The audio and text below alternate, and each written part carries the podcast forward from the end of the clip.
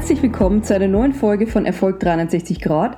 Mein Name ist Barbara und du bist hoffentlich in entspannter Stimmung, fühlst dich wohl und bist bereit für neuen frischen Input, wie du dein Leben noch glücklicher und erfolgreicher gestalten kannst. Und vor allem das alles mit Leichtigkeit schaffst. Es geht in diesem Podcast um dich, um deinen Erfolg. Schön, dass du da bist.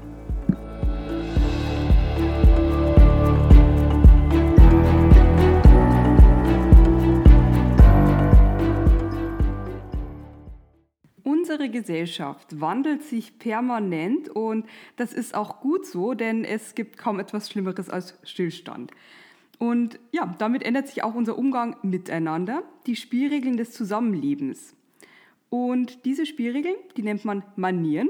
Sie sind einmal traditionell von Rücksichtnahme und Höflichkeit geprägt und ja, es sind Rituale und Formeln, auf die wir uns früher einmal geeinigt haben oder auch einmal, wenn nicht wir direkt, unsere Vorfahren. Ein von mir sehr geschätzter Journalist und Autor ist Alexander von Schönburg. Er ist Mitglied der Chefredaktion der Bild-Zeitung, war aber auch als Journalist die, unter anderem für die FAZ tätig, also ist wirklich ein Hochkaräter. Und ja, darüber hinaus arbeitet er auch ähm, als Buchautor, als Schriftsteller. Und wer ihn nicht kennt vom Namen, seine Schwester kennen wohl die meisten aus der Regenbogenpresse. Er ist nämlich der kleine Bruder von Gloria von Thurn und Taxis. Seine Bücher sind jedes Mal ein regelrechtes Feuerwerk aus ja, absolut humorvollem Schreibstil und es ist wirklich ein Füllhorn an Anekdoten und historischem Wissen und mein Lieblingsbuch von ihm äh, zum Beispiel ist das absolut witzige Werk Die Kunst des stilvollen Verarmens. Sehr empfehlenswert. Aber um dieses Buch wird es heute nicht gehen, aber wir sind ja auch mit diesem Podcast dabei, äh, genau das Gegenteil zu erreichen von Verarmen, sondern wir wollen für dich den maximalen Erfolg in deinem Leben haben. Und ja, deshalb widmen wir uns heute einem anderen Buch von ihm, das ähm, einen wichtigen Aspekt enthält, der viel zu oft vernachlässigt wird. Das Buch heißt Die Kunst des lässigen Anstands, 27 altmodische Tugenden und eines der Kapitel ist für mich Anreiz, mit dir über ein ganz, ganz wichtiges Thema zu sprechen, eben weil ich gerade in einer lockeren Stadt wie Berlin merke, was ja seine positiven Seiten hat, dass ähm, das Thema Manieren und Höflichkeit manchmal wirklich vernachlässigt wird. Alexander von Schönburg lebt übrigens auch in Berlin. Und ja, er beginnt damit von einer Begebenheit zu erzählen, die er in Berlin am Bahnhof Zoo zwischen zwei Obdachlosen beobachtet hat. Ähm, und zwar ähm, hat er da Folgendes gesehen. Ein, einer dieser Obdachlosen sitzt auf einer Bank. Ähm, er ist ganz eindeutig als jemand zu erkennen, der wohl nicht in seiner Wohnung genächtigt hat, sondern wenn er Glück hatte, in einem Wohnheim der Caritas.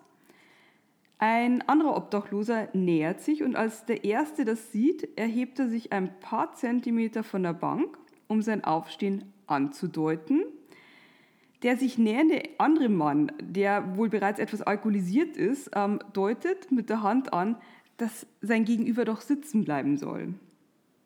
Wow, das ist richtig alte Schule. Wer bitte macht das heute noch in diesem Ausmaß? Ähm, ja, während es früher in gehobenen Kreisen ganz, ganz normal war, dass man sich so verhält.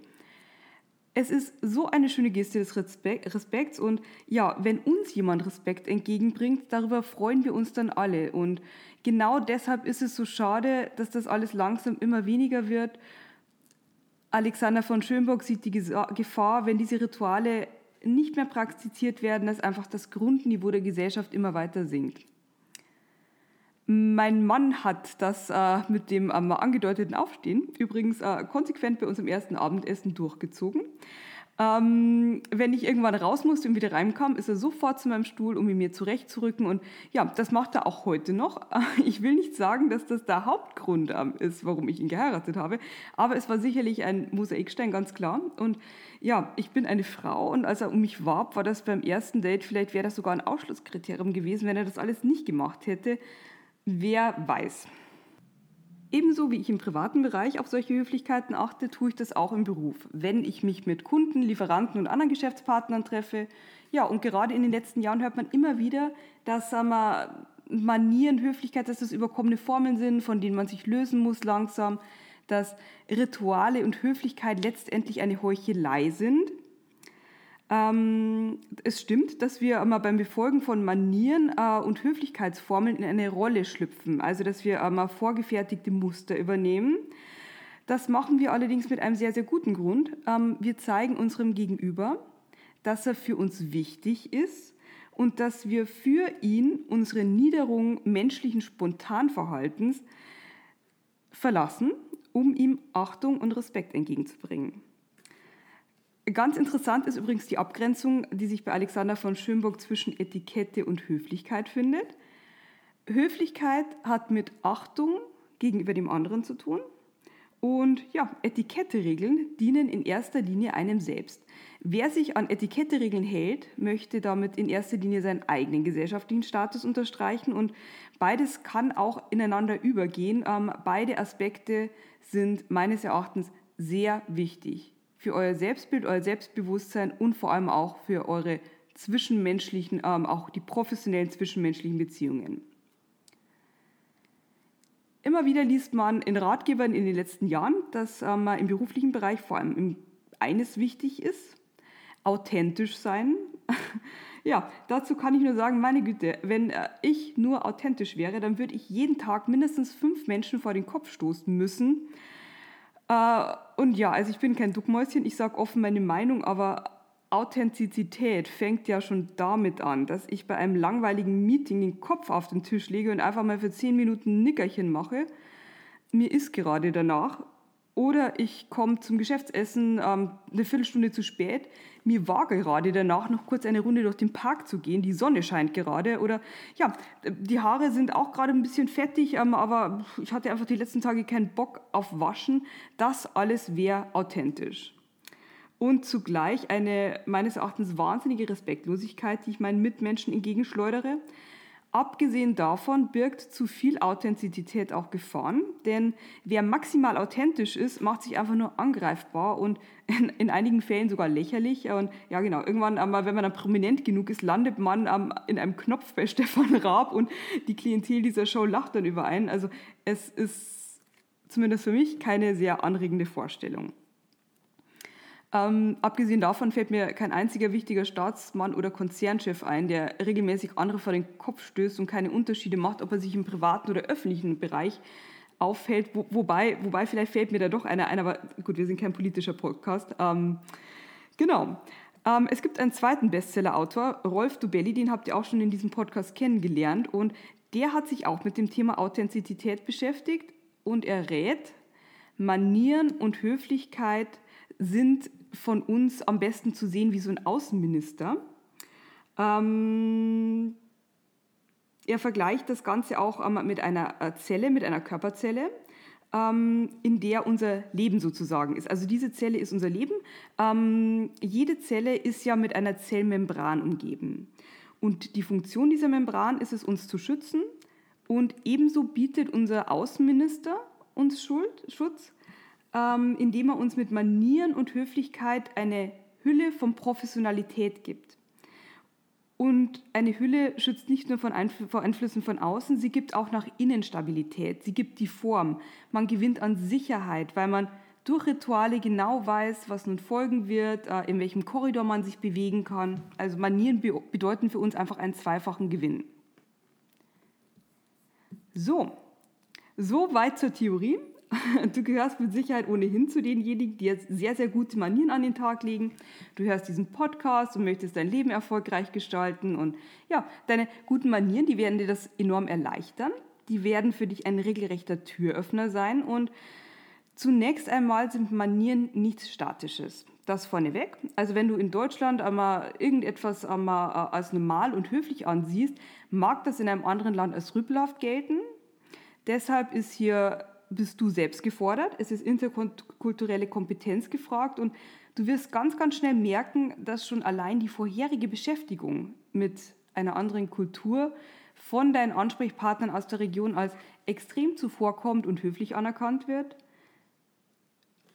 Trotzdem möchte ich dir noch einmal vier Dinge mitgeben, ähm, du wirst diese ganzen gängigen Höflichkeitsregeln mit Bitte, Danke äh, beherrschen. Das setze ich jetzt einfach mal voraus, dass du hier reif genug bist. Ähm, die vier Punkte, die ich jetzt noch nenne, ähm, sind dir auch hoffentlich schon in Fleisch und Blut übergegangen, aber Wiederholung schadet ja nicht, denn sie haben wirklich einen so extrem hohen Stellenwert. Gut, Punkt 1 ist, sei ein aufmerksamer Beobachter.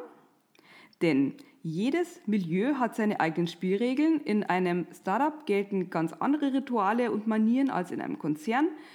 Deshalb ist es gerade am Anfang sinnvoll, sich erst einmal zurückzunehmen und die anderen zu beobachten, vor allem zu lernen. Zweiter Punkt, hör aufmerksam zu. Jeder Mensch erzählt gerne. Es gibt sogar eine Studie, die herausgefunden hat, dass Menschen dann ein Gespräch am positivsten einschätzen, wenn sie selbst einen Redeanteil von 80 Prozent hatten. Und sie schätzen sich dann auch ähm, danach als ganz herausragende Persönlichkeit ein, weil du dich so viel für sie interessiert hast. Gib also anderen Menschen ihre Bühne, sei ein aktiver Zuhörer, deine eigenen Geschichten kennst du ja ohnehin schon. Das Handy sollte beim Gespräch nicht am Tisch liegen, auch nicht falsch herum, einfach in die Tasche damit. Das zeigt Respekt. So, dritter Punkt, sei absolut zuverlässig. Jede Zusage muss für dich ein in Stein gemeißeltes Gesetz sein, komme was wolle und ja, sollte irgendetwas mal nicht für dich einzuhalten sein, gestalte es für dein Gegenüber so sanft wie möglich, mach irgendwas, damit du eine Alternative aufbieten kannst, wobei die beste und einzige Variante, außer bei Weltuntergangsszenarien, muss immer sein, halte dich an deine getroffenen Aussagen. Punkt. Viertens, sei pünktlich. Auch hier ist nicht viel zu kommentieren. Äh, tu es einfach. Sei am besten immer schon fünf Minuten vorher da. Und ja, damit wären wir auch pünktlich mit dieser Folge fertig.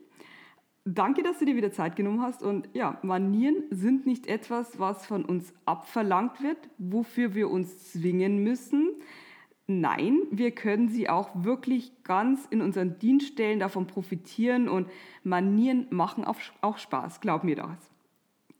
So, bevor du zur nächsten Folge gehst, ähm, hinterlass gerne noch eine Bewertung, abonniere diesen Kanal und du wirst wie immer mit gutem Karma belohnt. Ja, und für heute erstmal fühle ich umarmt deine Barbara und bis gleich.